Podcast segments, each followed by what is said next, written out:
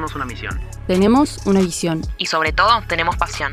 Somos un grupo de personas que creen en la potencial argentina. Tenemos ideas, preguntas y muchas, pero muchas ganas de darle la vuelta al Estado al que estamos acostumbrados.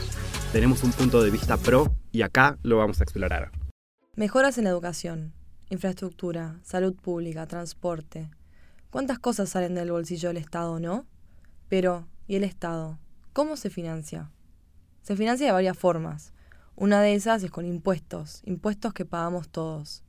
¿No estaría bueno frenar y pensar un poco en qué gasta el Estado hoy? ¿En qué tendría que gastar?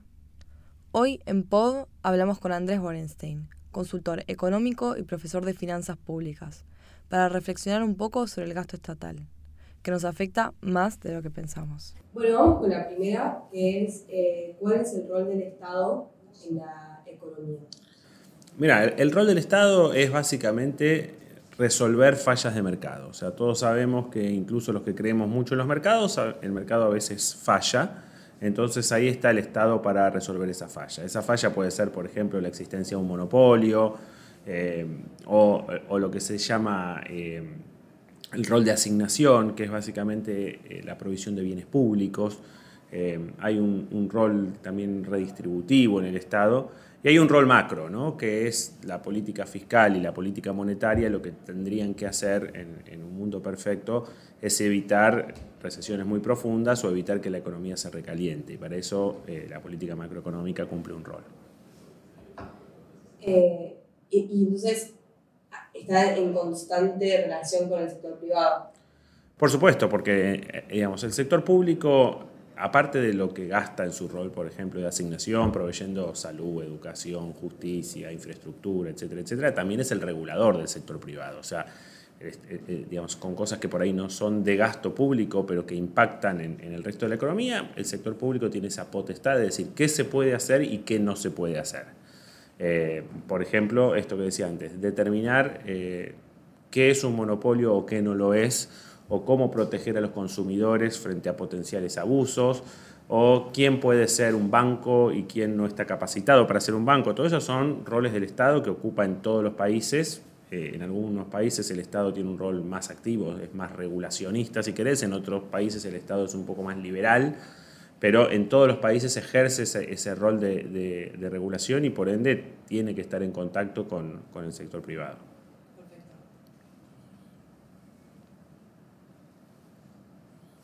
Bueno, un poco lo, lo, charlamos, pero capaz podemos profundizar en qué tipo de proyectos le corresponde desarrollar al Estado.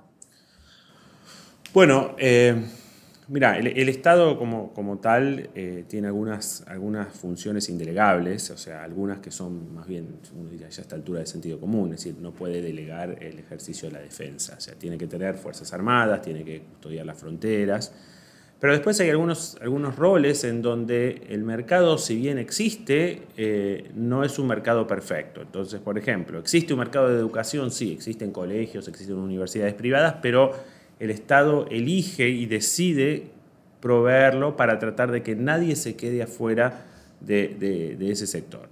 Lo mismo pasa con la salud, lo mismo pasa con el servicio de justicia, es decir, si bien existe la posibilidad de que dos empresas acuerden que ante un diferendo el servicio de justicia lo hace un tercero. Para el 99% de la población ese servicio de justicia tiene que estar eh, dentro, de, dentro del sector público.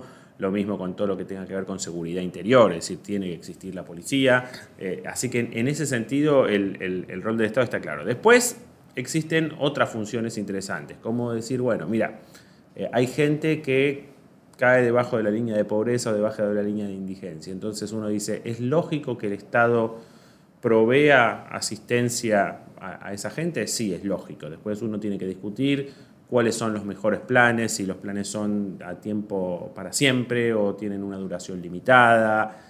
Y después está el tema de la seguridad social, en donde eh, en algunos países el Estado se fue deshaciendo, digamos, de la seguridad social, en muchos otros el Estado está presente en realidad está siempre presente como regulador, pero bueno, en, la mayoría de los países de Europa eh, y, en países como la Argentina, el Estado además ejerce el rol de eh, proveer eh, seguridad social, así que todo lo que tiene que ver con pensiones y jubilaciones es, un rol que en muchos países, incluyendo la Argentina, le, le cabe al Estado.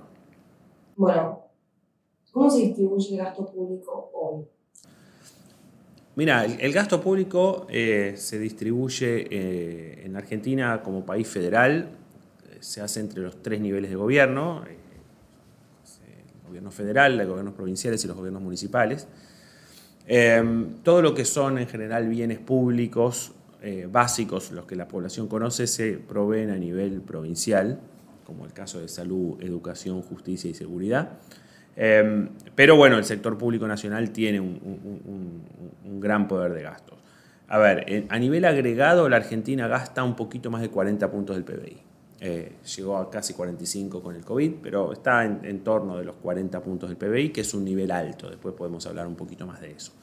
A nivel federal, que es bueno, lo que controla el gobierno nacional, el gasto público tiene como cuatro o cinco bloques eh, importantes. Te los detallo. A ver, todo lo que tiene que ver con seguridad social, es decir, provisión de jubilaciones y pensiones, tanto contributivas como no contributivas, es decir, gente que contribuyó durante determinados años, más gente que obtuvo la- las pensiones por otra vía.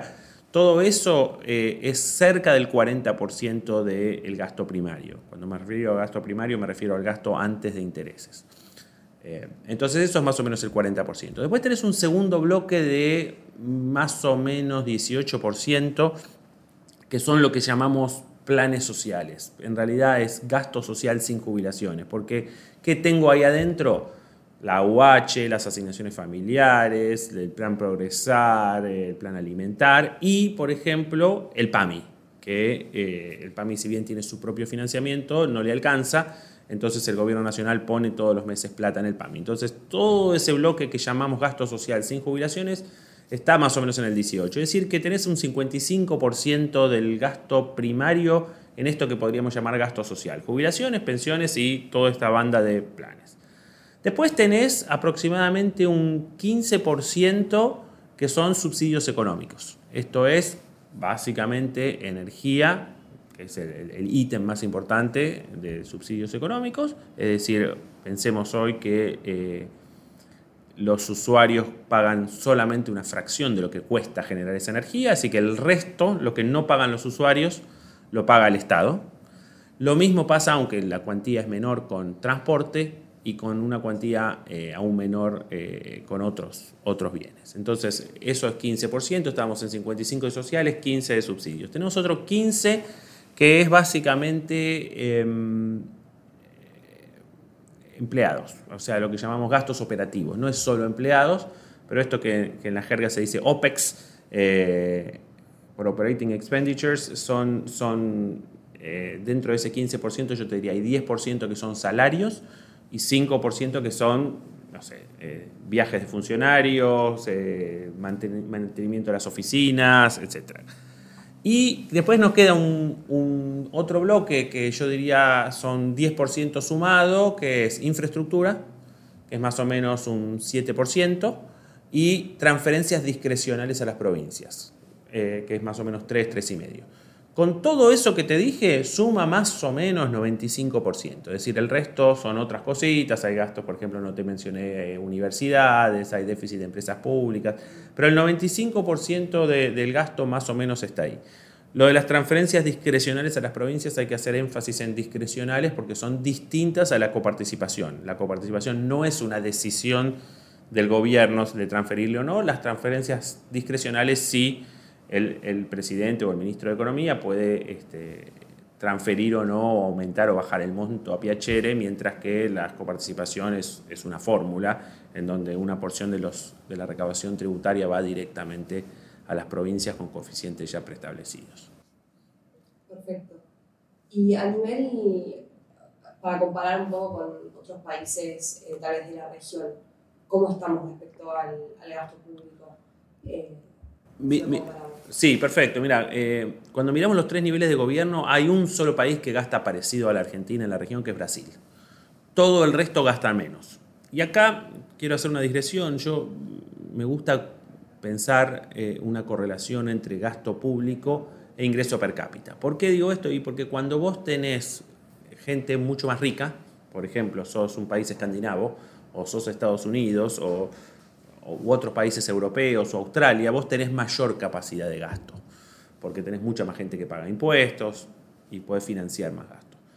El problema del gasto de la Argentina es que gasta en términos del PBI, estos 40 puntos que te decía, muy parecido a lo que gastan países como Gran Bretaña o España, que son más o menos dos veces y media más ricos que la Argentina medidos en PBI per cápita. Entonces, no tiene mucha lógica. Es decir, es como que estamos gastando, somos pobres, pero gastamos como ricos. No somos pobres, somos país de ingreso medio, pero gastamos como ricos. Esto es ¿no? un, empleado eh, que no gana mucha plata, pero quiere manejar un Mercedes-Benz de alguna manera. Entonces, estamos un poco desubicados ahí. Sí, obviamente gastamos menos que Francia, gastamos menos que varios de los países escandinavos, pero gastamos incluso más en términos del PBI que algunos países desarrollados anglosajones, y ni que hablar que gastamos mucho más que Chile, que Perú, que México, y gastamos un poco más que Uruguay. Uruguay está como a mitad de camino, lo mismo que Colombia, entre eh, países que tienen estado chico y países que tienen, como Argentina y Brasil, un estado grande.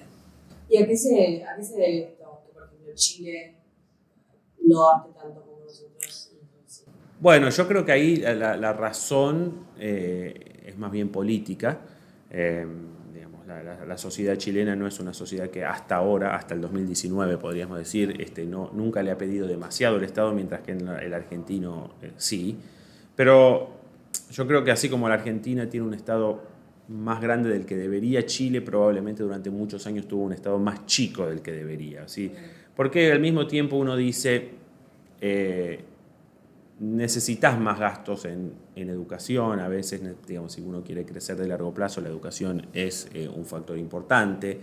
Eh, eso no quiere decir que tenés que tener universidad pública y restricta para todo el mundo, como quizás ha sido tradicionalmente el caso de Argentina, pero tampoco lo contrario.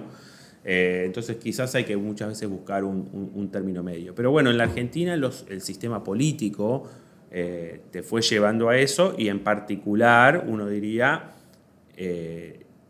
el kirchnerismo. O sea, cuando uno mira eh, cuánto era el Estado argentino en el año 2003, cuando asume Kirchner, o en el 2004, ves que era casi la mitad en términos del PBI de lo que es hoy.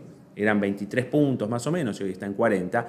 Pero más interesante eh, para mí es mirarlo en términos reales, porque no todos los gastos se tienen que actualizar por PBI. Es decir, si el PBI crece, pero el número de jubilados no crece. Entonces, hay como economías de escala. Y el gasto público en términos reales del año de los últimos 12 meses a septiembre, es decir, el último dato disponible, es más o menos tres veces y media el gasto del 2004. Eh, en términos reales, o sea, no, no está, teniendo en cuenta la inflación, em, eh, eso te muestra un Estado que creció demasiado. ¿Qué pasó? Bueno, uno dice los subsidios energéticos y al transporte no existían y entonces tenés un gasto como de 3 puntos del PBI que, salió de la nada.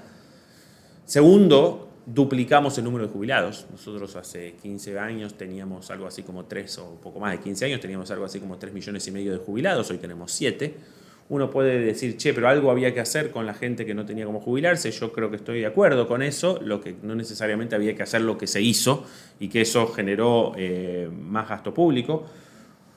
Un tercer elemento, yo diría menor, eh, ha sido que la planta de, empleados públicos ha, crecido. Eh, durante muchos años ha crecido más en las provincias que en el Estado federal. En los últimos, en el corto plazo, último año y medio, quizás creció más en el Estado federal. Eh, no, se compara el gasto de, empleados públicos con el de subsidios o el de jubilados, pero hay que decir que es, ha, sido, ha sido un factor. Y por ejemplo, ¿cuál dirías que es la solución? O sea, nosotros estamos muy acostumbrados a huir de la palabra ajuste. ¿Hay otra palabra? ¿Es una cuestión lingüística o es una cuestión como mm, económica? Mira, es, es un tema sumamente interesante para el cual no tengo una respuesta taxativa porque reconozco que es difícil.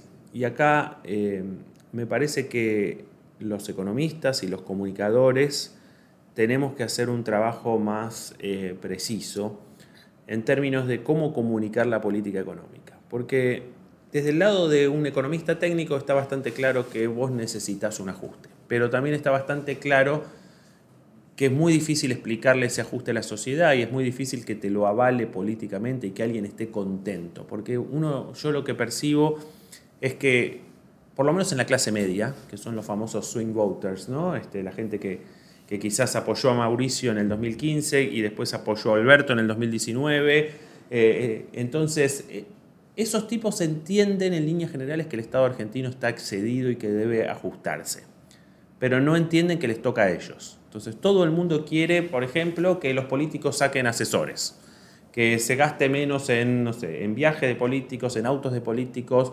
em, el que está en, un... pero la mía no. Entonces, el que, por ejemplo, los que trabajan en la universidad pública dicen, no, con la universidad pública no se metan. El que es jubilado te dice, sí, pero a los jubilados no los toquen. El que recibe planes sociales te dice, no, me sacas el plan y te corto la 9 de julio. Eh, entonces, eso manifiesta una dificultad comunicacional eh, para, hacer la política económica. Y ahí, de nuevo, sin tener ninguna receta ni pretender tenerla, me parece que el desafío es hacer que el argentino deje de pensar de manera tan cortoplacista.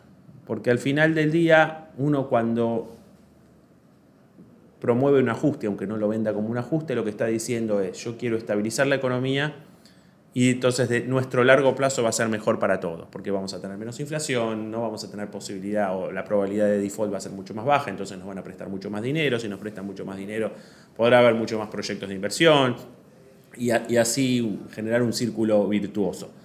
Pero ese discurso, dicho por un economista en una red social o en, o en la televisión, no prende así nomás. Entonces hay que buscar la manera y ahí me refiero el, ejemplo más, más obvio que tenemos, todos los que seguimos la, historia de la política económica, es el, discurso de Menem, donde Menem en la campaña prometía salariazo y revolución productiva y cuando llegó al gobierno hizo todo lo contrario y cuando le preguntan, pero vos dijiste que ibas a hacer esto e hiciste lo otro, y, ¿y qué querés? Si decía lo que iba a hacer no me votaba nadie. Entonces yo creo que lo que hay que hacer es romper con esa sensación de le tengo que mentir a la gente porque si le digo la verdad eh, no me va a votar. Y yo creo que se puede construir una narrativa, un, discurso eh, mejor, pero no es fácil y no tengo claro cómo. O sea, eh, porque si no parece que yo tengo la precisa y claramente no la tengo y es bien difícil. Pero me parece que el objetivo, así como uno desde la macro dice el objetivo es bajar la inflación o eliminar el déficit, el objetivo desde la comunicación, no sé si llamarlo comunicación política o comunicación económica, es poder tratar de que la gente piense más allá de los próximos meses. No es fácil. Y mm, vos sos economista, eh, ¿hay alguna política económica que banque el, el gasto público que tenemos nosotros? O sea, ¿cuál es el sustento del gobierno? y, el, problema, el problema es que la economía argentina no crece hace 10 años. Entonces, si... Eh, digamos, y la economía argentina está muy trabada, de hecho tenemos cepos por todos lados eh, y para, no tenemos crédito, entonces para financiar este gasto público tenemos que emitir, cuando emitimos generamos inflación y estamos en un círculo eh, Entonces yo creo que la secuencia va a ser primero resolver el déficit fiscal, que eso es lo que te hace de alguna manera eh, poder estabilizar la economía. Para resolver el déficit fiscal, lamentablemente, me parece que el nivel de impuestos que tenemos es ya súper excesivo. Entonces, o sea, matemáticamente o subís impuestos o bajás déficit eh, o bajás gasto. Entonces, me parece que va a tener que ser por el, por el lado del gasto. Y bueno, si después la economía se pone a crecer y uno podría decir, che, hay algunas cosas que hoy no hacemos que podríamos discutir si se pueden hacer y ahí, eh, digamos, porque si vos creces mucho, eh, mantener el gasto público al PBI implica una suba de gasto. Entonces, si yo digo, bueno, hoy gasto 40, el día de mañana gasto 35, y después me pongo a crecer y mantener el 35 ya te da más este, plafón para subir el gasto, y ahí lo ideal, lo ideal es volver a pensar cómo subir el gasto. Entonces, uno diría, una de las cosas más lógicas que tiene que hacer si tiene que subir el gasto en términos reales, no en términos de PBI, es decir, bueno, más infraestructura. Los multiplicadores fiscales de la infraestructura son mejores porque la, infraestructura La infraestructura que sirve, no la que le conviene a algún político de turno. Digo, la infraestructura que genera rentabilidad social, eh, una de las cosas que hace es generar productividad para el sector privado. Entonces vos me preguntabas el rol del Estado junto con el sector privado. Bueno, eh, eh, una de las cosas que tiene que hacer el, el sector público es ayudar, o al menos no entorpecer, eso sería mucho, para que el sector privado mejore su productividad. Entonces, una típica forma que ayuda es proveyendo educación y que el sector privado consiga trabajo de buena calidad. Otra es, por ejemplo, proveyendo infraestructura de calidad, porque entonces el costo de exportar, cosa que Argentina necesita rápidamente este, aumentar sus exportaciones, bueno, si yo tengo mejores este, formas de llevar mi mercadería al puerto, voy a ser más competitivo y voy a poder exportar más. Bueno, ahí el Estado tiene un rol porque en países como es muy difícil que, eh, como, como son inversiones de muy largo plazo, el sector privado solo en general no es un buen proveedor de infraestructura. El Estado tiene que o hacerla o financiarla o proveer la garantía o involucrarse con la regulación de esa infraestructura, o sea, dar certidumbre. Entonces ahí es donde el Estado puede ayudar muchísimo al sector privado y obviamente al ayudar al sector privado se ayuda a sí mismo porque genera más recaudación de impuestos, mayor crecimiento y esa es un poco la historia espectacular. Eh, estoy diciendo las preguntas que me faltan, pero ya las contestamos todas. Eh, así, ya.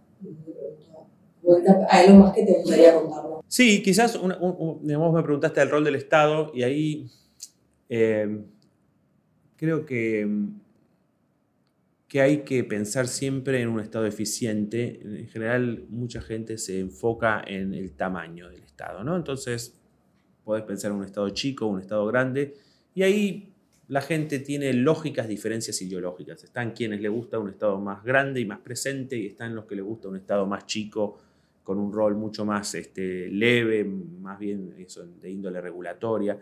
Y yo creo que, bueno, obviamente hay que respetar todas y cada una de las ideologías, pero en cualquier caso, si, incluso si te gusta un Estado grande, necesitas que ese Estado sea eficiente. Entonces, una de las cosas que vemos en el Estado argentino es que necesita muchísimo trabajo de simplificación. Esta sensación de que a veces uno es el cadete del Estado porque tiene que ir a buscar a un ministerio un papel para llevárselo a otro papel. Y eh, entonces hay, muchas de esas ineficiencias que son por ahí temas de gestión que podrían resolverse y hay otras ineficiencias que son a propósito, digamos, porque generan cajas que van financiando distintas personas, distintos grupos, distintos sectores eh, entonces, si vos no pagás tal cosa para sacar el tal papel o tal registro, tal cosa, no se financia. Eh, entonces, yo creo que esa es la primera cosa. Necesitamos eficientizar el Estado más allá de su tamaño. Segunda, em, segunda cosa que te iba a decir, la tenía recién en la cabeza y me olvidé, em, pero ya, ya me va a volver. Ah, no, ya sé. La segunda cosa es el proceso presupuestario. La Argentina, cuando, más allá de que el proceso presupuestario viene siendo medio un, chiste porque la inflación está, está, mal contabilizada y todo eso, lo que se ve poco en, el, proceso presupuestario es cálculos de déficit, eh, entender cuánto cuestan las cosas, gente que piense eh, con más cosmovisión y por otro lado, eh, yo creo que tenemos muchísimas de estas eh, proyectos con asignación específica. Entonces, vos cuando compras determinado bien o servicio, el Estado te cobra X y ese X va a financiar un sector. Entonces yo digo, lo lógico sería que tratemos de sacar la mayor cantidad de esas cosas y después veamos, si el Estado tiene que financiar tal actividad o tal sector, pues que la financie con el presupuesto que para eso está. Entonces, ¿para qué me vas a cobrar? No quiero hacer eh, nombres propios, pero eh, un montón, un montón de cosas en donde vos estás pagando y lo que estás pagando no es el IVA que va a rentas generales o a ganancias que va a rentas generales o el impuesto al cheque que va a rentas generales, sino estás pagando otra cosa. Entonces digo, perfecto, nosotros tenemos que hacer esa actividad, es prioritaria para el Estado, es importante que la hagamos, pues hagámosla, pero no la saquemos de una caja específica Ahora, lo difícil es que en el momento que vos decís, bueno, che, quiero sacar esta caja específica, inmediatamente desfinancias ese sector. Entonces, hay que hacer una especie de, me parece, de borrón y cuenta nueva, que francamente, de nuevo, es muy fácil decirlo acá en, en esta charla, es muy difícil hacerlo en la práctica. Sí. Eh, voy a. Muchas gracias. De nada. Si te gustó este episodio, seguinos en nuestras redes y contanos sobre qué te gustaría que demos nuestro punto de vista. Nos encontrás como arroba pro argentina. Hasta la próxima.